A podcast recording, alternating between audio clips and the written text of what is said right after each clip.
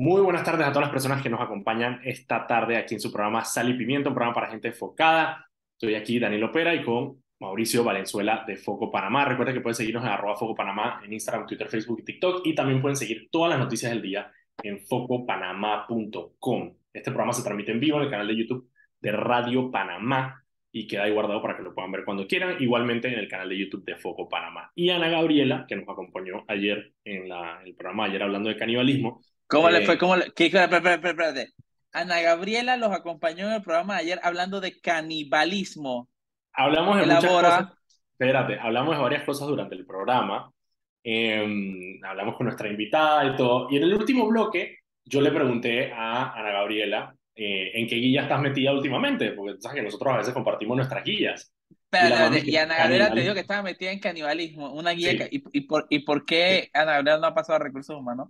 Exactamente. No, estuvo bien interesante, estuvo bien interesante, porque yo dije, ok, ¿qué es lo que te interesó? ¿La parte, digamos, de, de, de criminalidad o la parte psicológica? Y la man dije, no, la parte psicológica. Y una de las vainas que dijo es que, aparte de su investigación y de ver entrevistas y eso, em, aparentemente a la gente, eh, a los caníbales no le gusta la gente tatuada. Eso fue lo que aprendimos ayer. Ah, ya no me Entonces, claro, el programa terminó con un gran mensaje que es, si no quiere que se lo coman un caníbal, hagas un tatuaje para, para evitar que, que, que, se lo coman. No, estuvo bien interesante, estuvo bien interesante. Fue un, programa bien guillante al final. Ana Gabriela lo sube a Spotify para que lo puedan escuchar como podcast cuando quieren. Hoy vamos a tener un excelente programa. Me da, me, da, me da, miedo, me da miedo, no lo voy a escuchar, me da miedo. Escúchalo, escúchalo, está bueno, está bueno, está bueno. Eh, hoy va a estar con nosotros Mauricio Janet Bravo. Eh, ella es vocera del, del, del Movimiento para Más Joven, que es un movimiento que se creó precisamente para el diálogo de la Caja del Seguro Social pero el movimiento, obviamente por, por la gente que lo compone, empezó a interesarse también por otras cosas. Y vamos a hablar de esa, de esa carta, ese comunicado que sacaron varias asociaciones sobre la nueva ley de la Contraloría. Nosotros hemos dado, le hemos dado cobertura, pero en verdad no hemos, no hemos tocado el tema como a fondo. Entonces ya nos va a explicar un poco por dónde va este tema de la nueva ley de Sí, yo, yo he visto que hay muchos gremios oponiéndose a la ley de... Yo sinceramente no me he tomado el, tiempo de leerlo. Tengo una foto lista para hacer el post de Solís, perfecta, pero no, no, la, no me ha dado chance. Así que después, de, después de, que... La foto está buenísima, así que nada más esperen. Cuando vean el próximo post de, Solís van a ver la foto. No, no, hoy, después de hablar con Janet ya voy a entender el asunto y lo voy a poner. Y ahí ya lo a poner. voy a explicar más o menos por dónde va. Y no, no, no, y no piensen que es la foto de Solís con la moto. No, no, no. No, no, es una foto que, nueva. Mira, yo estoy muy metido, o sea, yo, yo, estoy metido todo el día viendo esto, yo no había visto esa foto. Y es una foto reciente. Sí, sí, sí, está, está, está épica, está épica. Es que ni, siquiera entiendo en qué contexto fue esa foto. Yo creo que fue una gesticulación hacia lo loco que hizo. No, a lo loco, a este, que a lo loco, ¿viste? O sea, eso no fue a lo loco, eso fue de Eso fue, pero eso fue en el podio de la asamblea. Sí, sí, sí, total. Bueno, ya verán, ya verán la foto y luego trataremos de saber de dónde, de dónde viene la foto. Mauricio, hoy hace un día, hoy hace un día bien movido, la verdad. Yo pensé que iba a ser un día mucho más muerto. Jueves, todavía está arrancando el año, pero hay varias situaciones que vale la pena mencionar. Eh, en este momento, para empezar por las internacionales, el tema de México. México está encendido. Ma, ma, mamá, ok, ok. Hace, yo no sé si fue hace tres años, pero fue... En el 2019, fue justo antes de la ah, pandemia. fue bueno, hace tres años. Hace tres años, y para tener un poquito de contexto, la Marina Mexicana detuvo al hijo del Chapo Guzmán, un man que puede tener nuestra edad. Pues el man puede tener nuestra edad, literalmente. el, man es, un, es, el hijo del Chapo Guzmán.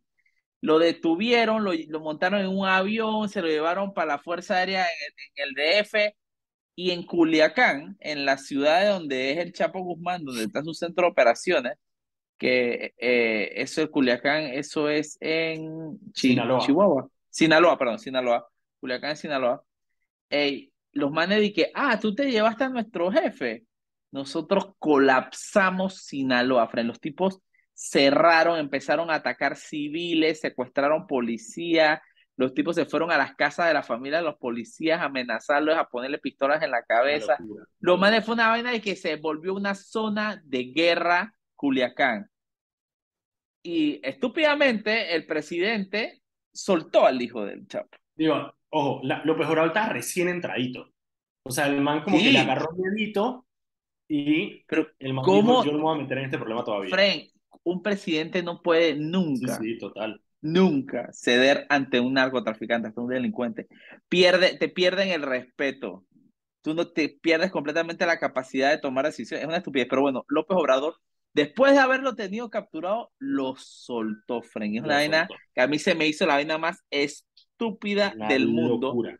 Una locura. Eh, dije, que para evitar muertes en, en Culiacán. Yo dije, hermano, pero tú no tienes ejército, tú no tienes marina, tú no tienes eh, fuerza de orden público. La vaina es que, milagrosamente, acaba de volver a suceder. Al punto que los tipos, los tipos estaban tumbando, querían tumbar aviones, un avión de pasajeros lo balearon. Quería, yo yo no entendí esa vaina. Echa, echa echa cuando. Echa bien, echa bien el cuento. Ahí lo agarran eh, en un operativo, en, efectivamente, en Culiacán eh, y en ese momento, un avión de la Fuerza Aérea Mexicana eh, empieza, o sea, lo, lo, meten en el avión, en el aeropuerto para llevarlo al DF. Desde el momento que el avión está en pista, eh, sicarios de, de la organización criminal del Chapo Guzmán empezaron a tirarle bala al avión.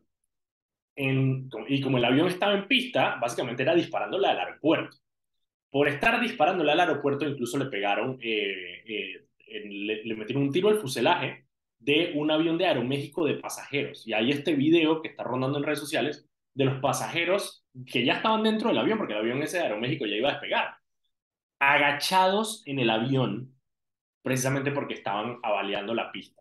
El avión logra despegar, escoltado por aviones de combate del ejército, del, de la Armada eh, del hermano de la Fuerza Aérea Mexicana, escoltando el avión, y hay videos de los sicarios desde la tierra tratando de dispararle con una arma calibre 50, que para los que no saben es un proyectil grande.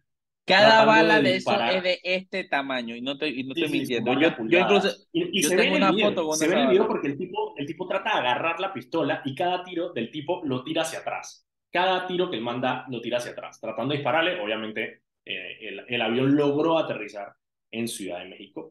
Y entonces pasaron dos cosas a la vez.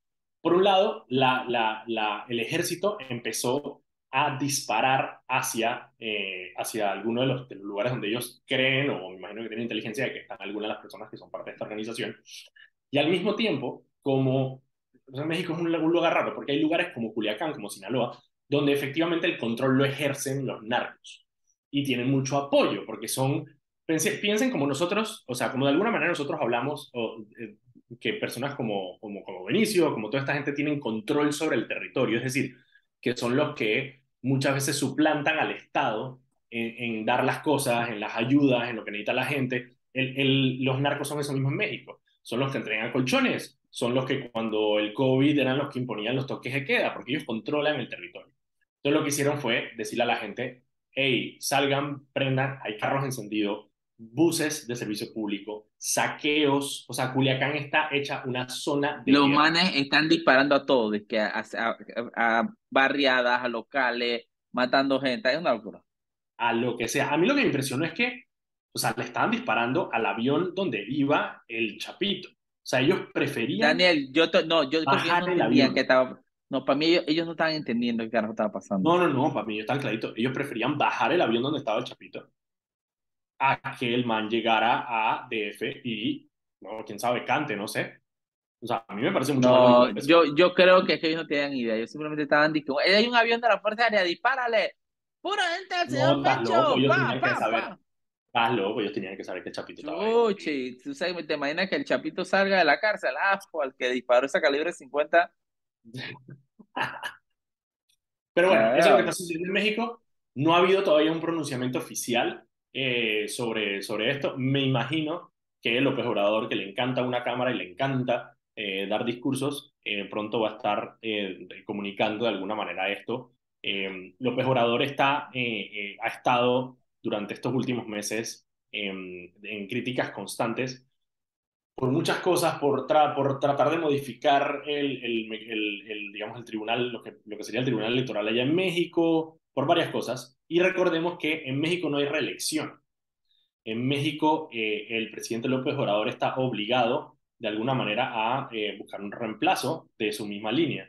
Lo más probable, y lo que dicen los analistas, es que sea la eh, gobernadora del DF, eh, es apellido Ch Chanenbaum. que es de su partido, que es una figura que ha sido bastante mediática. pero bueno, todo esto puede, puede empezar a alterar esas elecciones en México que se vienen. Creo que si no es el próximo año, es el de más arriba. Ok, eso por ese lado de México. No, y, invito a la gente a que busque en redes sociales eh, eh, los, los videos, man, hay de todo, está, está, está surreal, está surreal. Nosotros tenemos creo que uno o dos que hemos subido, pero, pero por ahí hay más. Eh, Radio Panamá, de hecho, en su, en su Twitter también ha, ha subido algunos de los videos, son una locura. Ok, eso por el lado de México.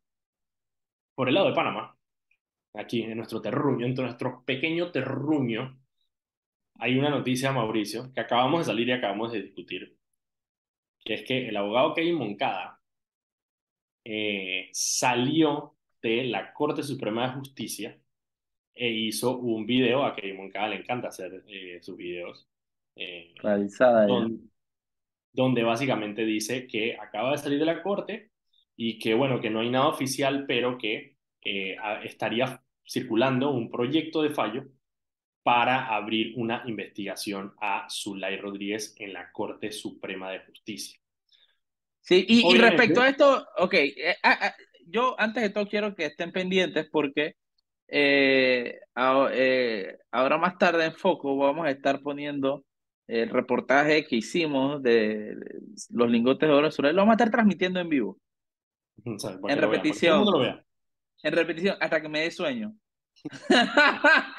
O quién quita y lo dejamos hasta que me paro mañana. No sé, vamos a ver.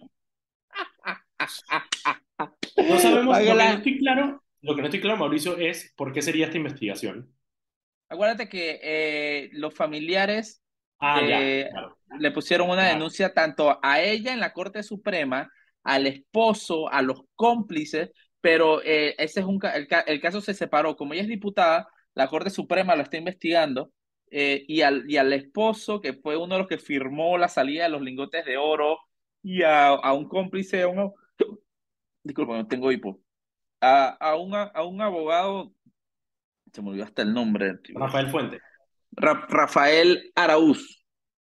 Araúz. Ah, sí, Rafael Fuente es el otro. Sí, sí, sí, Rafael Araúz no, el otro es Armando Fuentes, tú estás como el... No, no, no, no, no, es que hay un Rafael, Rafael, ah, Rafael Fuentes es el, el, director de contratación pública, que lo vi en estos días en una entrevista. Por eso fue que me guiñó. Ahora el, el man dice, no, no, no, no, no soy yo. Exacto, dije, no, yo no soy, yo no soy. No, Rafael Fuentes es un buen tipo, es un buen tipo, Rafael Fuentes es un buen tipo. Ajá. Sí, sí, bueno, tiene a Rafael Araúz, a la, a la mamá de Rafael Araúz, que también está metida en el caso. Eh, ellos lo están investigando la justicia ordinaria, ¿no? Entonces, todo parece indicar que es ese el caso. Así que es cuestión de horas o días en la que ya se, se saquemos el, podamos tener acceso al edicto oficial de eso. Y, algo interesante, algo, algo, algo interesante es que, que, que admitan que cuando la Corte Suprema admite un caso a un diputado es una imputación. Entonces estaremos hablando de que imputan a Dipsulay Rodríguez. Ah, clarito, ese fue el, debate que hubo con, con, con Ricardo Martinelli. Ahí lo interesante es que dos cosas. Uno, y yo, mira, yo no estamos enterando de esto hoy, pero el lunes en la instalación de la asamblea, Zulay empezó con un discurso de persecución y lo hablamos ese día. Yo dije, mm, aquí, aquí. No, no, no, es un no es un discurso de persecución, es un discurso de vicio. Total, total, y por eso. ay, yo me puse a la mina y ahora me están persiguiendo. Cállate la boca, tú no te a decir lo que te haga. Te están persiguiendo Pero ella misma se, porque ella misma se delata. Ella misma se delata. Cuando ella empieza con eso, igual que Martinelli. Cada vez que Martinelli sale con un, con un comunicado de, de, de realizando metas, diciendo de que me están persiguiendo, es porque algo viene. Es porque algo viene inmediatamente. Ya tú lo sabes que, que, algo viene por ahí. Y Zulay es igualita. Siguen, siguen el mismo librito. Cada vez que dicen me, me, están persiguiendo es porque algo se les viene encima y que obviamente no quieren tener la responsabilidad porque a ellos les encanta. Les, si hay una cosa que le encanta a la gente como Zulay y como Martinelli es evadir las responsabilidades que tienen por los actos que cometen. Les se empiezan a hacer las víctimas. Son unos ronconcitos. Tú vas a Zulay insultando, usando su curul para decir cuánta estupidez se le pasa por la cabeza, pero después la ves llorando. Ay, claro, obviamente, haciéndose la víctima. La víctima. Hoy sacamos un video en Foco en la que hicimos una canción con la víctima. En Foco a mí, yo amo los Foco Beats de Sammy. Sí, sí, sí, Sammy Cartman fue el que hizo la Mira, víctima, víctima, víctima. Oye, Daniel, las seis, son quince. las 15. Ajá. Vámonos al cambio. Y cuando regresemos, vamos a estar conversando entonces con nuestra invitada Janet Bravo. Y todavía tengo un par de noticias más ahí para comentar que me quedaron en el tintero. Vámonos al cambio y regresamos.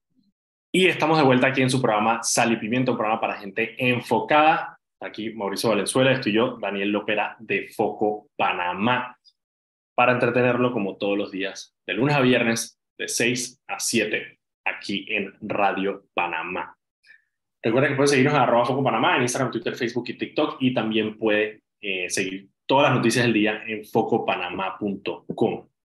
Este programa se transmite en vivo en el canal de YouTube de Radio Panamá y aparte queda guardado en el canal de YouTube de Foco Panamá y también pueden escucharlo en Spotify como podcast. Hoy está con nosotros Janet Bravo, ella es abogada y es parte del Movimiento Panamá Joven. Y el Movimiento Panamá Joven nació precisamente para el tema del diálogo de la Caja del Seguro Social. Ya hablamos nosotros cuando hicimos el análisis del programa eh, el martes sobre el discurso del presidente Cortizo, parte de lo que dijimos es que se gastó más tiempo eh, saludando a todas las autoridades que estaban presentes en el evento que hablando de la Caja del Seguro Social. Le dedicó un par de líneas solamente. Eh, ¿Cuál fue la respuesta del Movimiento Panamá Joven? ¿Cómo, respondieron eh, dentro de este colectivo a, ese, digamos, a, la, a, la, manera de minimizar este, este, este problema que tenemos? Bueno, obviamente lo primero que dijimos es, ok, entre líneas dijo, eh, bueno, el diálogo está ahí y esperemos que, que, bueno, la independencia del diálogo exista y que, que se retome, pero no hubo ningún, ni siquiera un llamado formal de que, bueno, de verdad esto hay que retomarlo, hay que darle la importancia, como gobierno estoy diciendo que hay que darle la importancia. Entonces nosotros hicimos un llamado a que por favor se tienen que reanudar este diálogo de forma inmediata. O sea, esto es algo crítico, por no decir la, una de las gestiones más críticas que vamos a ver en el país en los próximos cinco años. O sea, esto va a definir mucho de dónde vamos a estar parados como país, socialmente, en temas de salud, todo. O sea, es, es un tema crítico y obviamente el diálogo no, no, ha vuelto a ser llamado. Tú sabes que durante el diálogo muchos actores se pararon de la mesa, no participaron, eh, estaban en la mesa y por temas políticos y poder crear fan y, y, tener, no sé, más likes, se fueron del diálogo, ¿no? Y al final del día no hay nada, se pidió el informe de la OIT, sí es cierto, se pidió el informe de la OIT, la OIT remitió el informe y dijo que básicamente 2024, chao, ya no hay más plata y eso, eso es la realidad. Eso y bueno, hoy justo dijeron, eh, Lau dijo hoy de que, de que, bueno, de que la OIT tiene que formalmente venir a presentar y que después de eso se va a, se va a hacer la convocación de la llamada al diálogo, pero ¿cuándo es esa fecha? O sea, ¿qué estamos esperando? A mí me risa, mira, a mí me da risa que, o sea, a ver, Panamá, y a mí siempre me da risa esta frase que Panamá es un país sobrediagnosticado. Nosotros sabemos exactamente cuál es el problema. El problema es que se está pagando la plata, punto. O sea, ahí no hay, o sea, se están pagando los fondos, tenemos que simplemente modificar la manera en que funciona el caja del seguro social para que siga funcionando. O sea, eso ya no hay nada que hacer. Me parece una idiotez salir a decir que, bueno, es que la OIT tiene que venir a presentar, hermano, lo de la OIT, chévere, tener, porque parte, del, parte de la razón por la cual se pidió el, el informe de la OIT es para tener un informe con el cual todo el mundo estuviera de acuerdo. O sea, dije, yo no quiero los estados financieros de este, yo no quiero, no, no, no confío en Imparcial. Todo claro. Que la OIT venga y nos diga que lo, la OIT ya lo dijo. La OIT está clarita.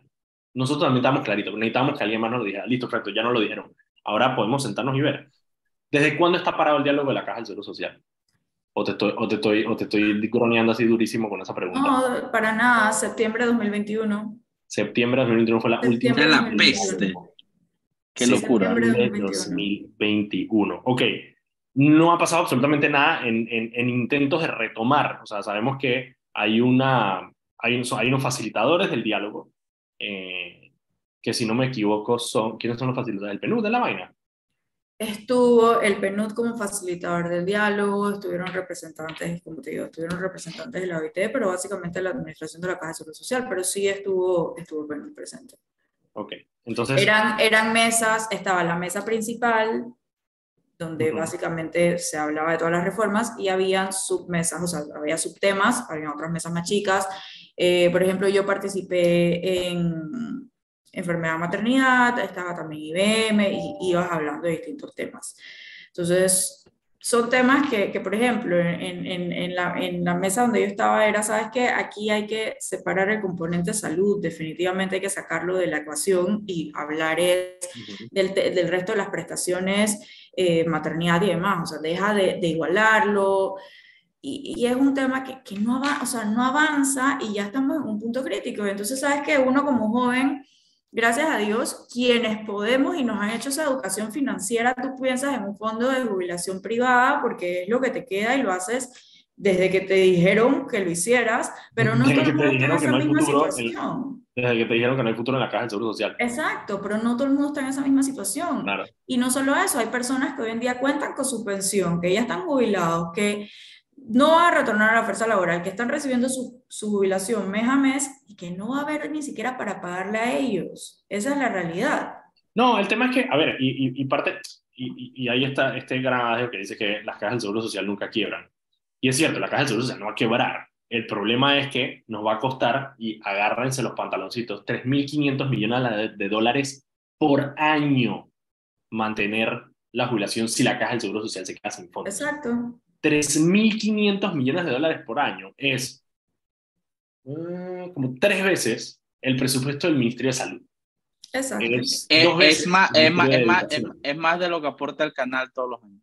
Es, es 1.5% más de lo que aporta el canal todos los, todos los años. Y eso me parece que ese número es únicamente en temas de, de, de IBM, me parece. Sí, sí, sí, solamente no, no, incluye, no incluye todo lo demás. Solamente jubila, en jubilación, y espérate, eso es eh, eh, dinero, como lo dicen los gringos, out of pocket cash. O sea, eso es plata que tiene que salir de la arca del Estado directamente solamente a esta jubilación.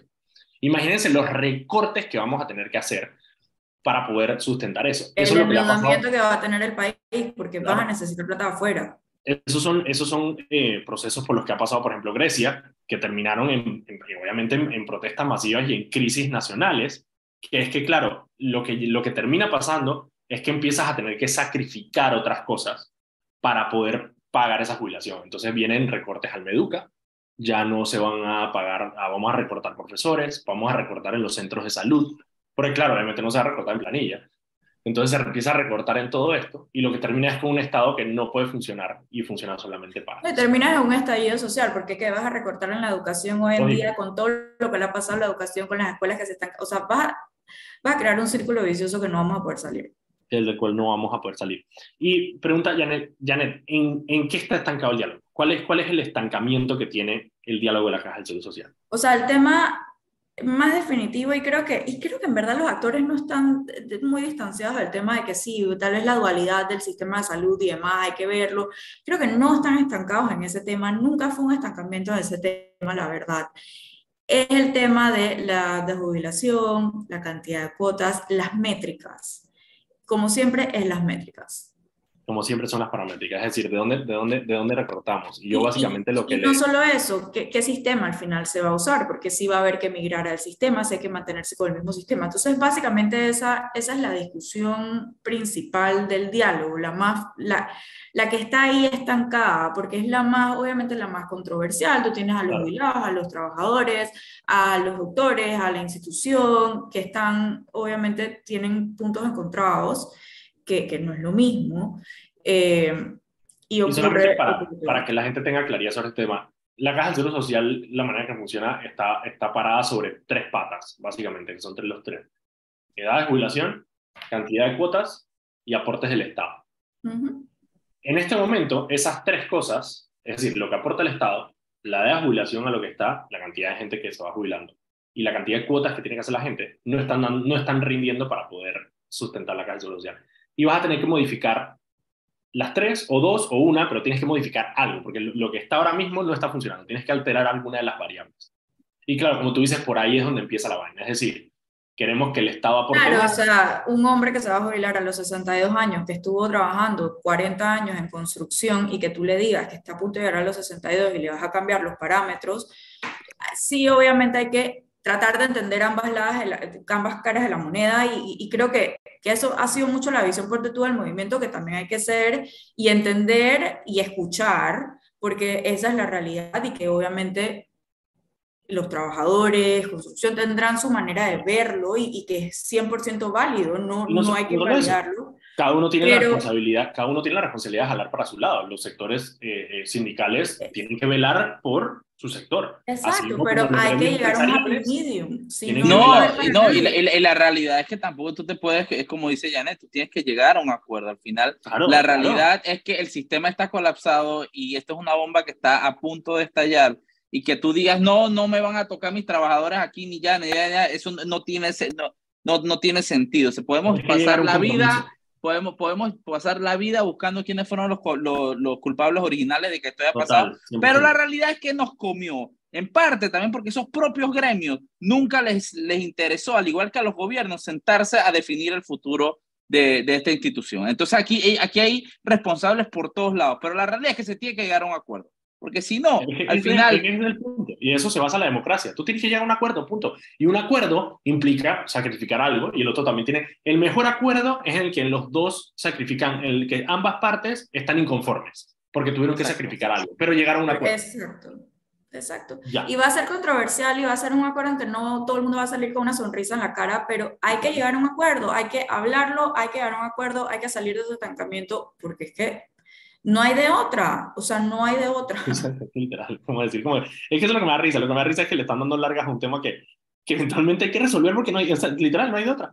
No hay otra, o sea, hay que resolverlo. Sí, es un tema radiactivo y es un tema de que antes ni siquiera lo querían tocar, gobiernos anteriores ni siquiera hablaban del tema, bueno, sí, esto, se habló en este gobierno, se llamó al diálogo, pero entonces ahí está el diálogo, pueden ping-pong, no sé, o sea...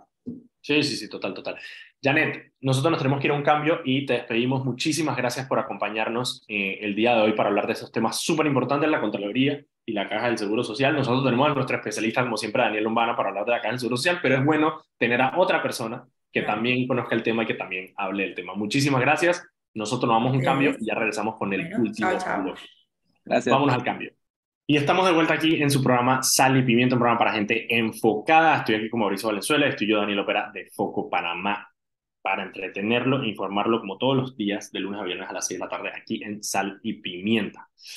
Recuerda que puede seguirnos a arroba Foco Panamá en todas las redes sociales, Instagram, Twitter, Facebook y TikTok, y también puede seguir todas las noticias del día en focopanamá.com. Vamos a saltar el resto del intro para poder tener este último bloque para Mauricio y para mí, porque tenemos varias, varias cosas. Ok, Primera noticia que me gustaría discutir, el tema de los horarios de las playas. Eso es una vaina, mira, mira, aquí, aquí, eso es una parte de la constitución que habla claro de que las playas son de acceso libre y público, que aquí se pasan por donde les da la gana. Total, total. Y ahorita solamente mismo... Para solamente para darles el contexto, la, la alcaldía de Antón, el Consejo Municipal de Antón, en, en Coclé, y la gobernación de Coclé ambos emitieron, en el caso del Consejo Municipal, un decreto, en el caso de la gobernación, una resolución, donde limitan el uso de las playas de 6 de la mañana a 5 de la tarde. Eh, playas, ríos, balnearios y lagos. En el caso de la alcaldía, establece también que, por ejemplo, no se pueden llevar eh, envases de vidrio eh, y no se pueden llevar armas, no se pueden traer armas a la playa. Por el lado de la gobernación, aparte menciona, y hay un párrafo súper raro que dice, dice eh, considerando que el, jefe de la policía es el gobernador, entonces el gobernador puede hacer eh, eh, cumplir estas disposiciones a cargo. ¿Y desde cuándo el jefe de la policía es el gobernador? Yo me lo desayuné. Me lo desayuné en esa resolución del Ministerio de Gobierno el, del gobernador de Coclé, de la gobernadora de Coclé, Cindy Smith, donde dice, considerando que el jefe, como que la máxima autoridad de la policía en su zona es el gobernador. Me lo estoy desayunando. Yo no sabía, me acabo, me acabo de enterar. Pero es que eso, mira, es, es, es, una estupidez que se viene dando desde hace mucho tiempo. Porque eh, yo recuerdo, yo he tenido problemas, incluso yo nunca les doy un centavo. Antes, Tú ibas que camino, y creo que todavía lo hacen, camino a Colón, a Costa Arriba, y en María Chiquita, al frente de la policía, con policía, te querían cobrar. Había una gente con una libretística cobrando. No, ojo, aguanta, aguanta, aguanta, aguanta. El de María Chiquita es diferente, porque María Chiquita solamente pasa cuando se celebra el Cristo Negro de Portobelo. No, no, no, no, Daniel, yo iba a bucear muchísimo allá. Y te cobran ahí igual. Te, te, querían cobrar en el cruce ese, los fines de semana. a mí siempre me ha tocado el día por el día Cristo Negro. No, no, no, no, no, no. El día Cristo Negro se arrebatan más todavía. Pero lo, lo, los manes de la nada siempre te tenían ahí ese retencito. Eh, y, y, tú pasabas usualmente los fines de semana, entre semana a veces le da pereza. Y tú tenías una venta ahí que cobrándote que, que no, que tienes que dejar tres dólares, no sé qué, para, para, para la limpieza, de la playa. Y yo dije, Fren, yo no ensucio la playa, yo no te voy a dejar tres dólares. No, que es que si no, que no. Yo dije, como tú no me puedes dejar. Y me acuerdo que sí, ey, y tuve esa pelea como tres veces, llegaba el policía y le decía al policía, eh, ¿en qué tú te fundamentas para cobrarme para cruzar una vía? No, que eso es algo del municipio. Bueno, el municipio no está por encima de la constitución, hermano, y yo tengo libre acceso. Tú ni siquiera sabes si yo voy para la playa, tú ni siquiera sabes si yo voy para donde. Yo puedo ir para donde me dé la gana y tú me puedes cobrar aquí. Y me dejaban pasar nada más como para no escucharme la boca. Eso me tocó verlo de nuevo en Gorgona una vez. Dije, para, para, dije, tanto para ingresar a la playa. Yo dije, compa, yo no te, no, para la limpieza, para la limpieza. Pero si yo recojo todo lo que yo uso, hermano, yo no soy un cochino como probablemente tú sí eres, yo le digo a la gente, y, y, nunca me, pero ese, ese relajo lo tienen los, las juntas comunales y los municipios, y es plata que ellos no justifican, plata que no, te dan ni nada, plata que sabe dónde termina. Eso hacen lo que les da la gana con esa plata, y entonces ahora agarraron esa manía de que no te dejan estar después de las 4 de la tarde fundamentado ¿En qué? Y no entiendo. Mira, y aparte Coclé, y específicamente Antón, es uno de los sectores turísticos importantes de Panamá porque ahí está toda la línea de playa donde están los hoteles. Tú explícame en base a qué tú le estás poniendo un horario no, Por ahí, que, por ahí querían decir que no, porque es que después de cierta hora ya no hay, eh, ya no hay, ¿cómo se llama? Después de cierta hora ya no hay, ¿cómo se llama? Guardavidas. No me importa. Y tú, y tú, yo, digo, Manfred, pero no te dejan estar ni en la arena, no te dejan estar, ¿Qué, sentido tiene eso? Te lo juro que no, te lo juro que no lo entiendo. Y, esas son las vainas, esas son las vainas que, que, a mí me dan poco rabia de Panamá, porque, porque literalmente, y esta vaina no debería ser tomada a la ligera, aquí la constitución limpian el piso con la constitución. Aquí tenemos una constitución y la gente quiere constitución y nueva y quiere más constituyente y más pero ¿para qué? Si aquí hacen lo que les da la gana con la constitución. Aquí cualquier funcionario de sexta pisotea la, la constitución y no hay nada que puedas hacer. Aquí cualquier policía agarra la constitución y se limpia la suela de sus zapatos para no decir otra vaina. Y aquí no pasa nada. Es, es, un, es un sinsentido. Es una locura. Eh, ahí las acciones que se están tomando es que, bueno, Ernesto Cedeño obviamente metió una demanda de inconstitucionalidad eh, por este tema, pero aparte se le suma el defensor del pueblo, Eduardo Leblanc, que también eh, tiene un tuit anunciando que la Defensoría del Pueblo va a, eh, no sé si ya lo hizo, porque lo anunció ayer, iba a meter también una demanda de inconstitucionalidad con el tema de las playas. Vale la pena aclarar que en Colón también se ha dado eso eh, anteriormente, donde ha habido quejas, porque claro, las quejas salen cuando, no, no solamente cuando se firma el decreto, porque digamos, o sea no, ¿cuántas personas honestamente están pendientes de los decretos que saca el Consejo Municipal de Antón, probablemente muy pocas. La gente se da cuenta es cuando en redes sociales empiezan a circular los testimonios de personas que la policía llega y los echa. Que están ahí tranquilos a las cuatro y media de la tarde en la playa y llega la policía y le dice qué pena, pero la playa cerró. La playa, eh, escuche, la playa cerró. Las playas no cierran. Las playas no cierran. Eso, por eso te digo, que, entonces, nada, estamos, estamos con eso. Vamos a ver qué pasa con estas demandas de inconstitucionalidad. Ahora, la de la mina se demoró 10 años, así que quién sabe cuánto demorará esta demanda de inconstitucionalidad. Exactamente, exactamente. Es una vaina surreal, sin sentido. Es una vaina absolutamente sin sentido. Ok, la otra noticia que tenía, bueno, ahorita salió el, eh, el segmento de Ana Gabriela, del cabreo del día, eh, y nuevamente salió el cabreo de Joira Perea la honorable presidenta del Consejo Municipal de Panamá y delincuenta condenada, Joira Perea. Joira Perea, me gustan esos adjetivos antes de. Joira Perea, que es la representante del PRD, obviamente para sorpresa de nadie, em, fue ya juramentada como nueva presidenta del Consejo Municipal, a pesar de que sobre ella pesa una condena eh, por malversación de fondos, precisamente por malos manejos de fondos públicos. Y ahora es la presidenta del Consejo Municipal, que se supone eh, que una de sus principales funciones es fiscalizar la labor del alcalde José Luis Pablo. Así que ya sabemos por dónde va la vaina. Y no solo eso, ¿quién es el vicepresidente, Mauricio? Mario Kennedy, otro tipo también condenado. También condenado. Y, y, y, y ellos son los nuevos presidentes porque ¿quién era el presidente del Consejo anteriormente? Ramón Ashby, también condenado por malos manejos de fondos. Han pasado puros delincuentes por la presidencia. Es correcto. Y esas son las cosas absurdas que tiene nuestro país, donde personas condenadas eh, no solo pueden andar libremente por la calle, sino que pueden aspirar a presidir cosas tan importantes como el Consejo Municipal de Panamá. Que les recuerdo simplemente sobre la historia que pasa sobre el Consejo Municipal de Panamá. Eh, fue el primer consejo que tuvimos después de la República cuando nos independizamos, de, cuando nos separamos de Colombia. Y ese, ese peso de la historia recae desde Demetrio Brid hasta Mm. Elvira Perea, condenada por malos manos malversación de fondos en el del PC. Eh, así que bueno, nada que hacer ahí.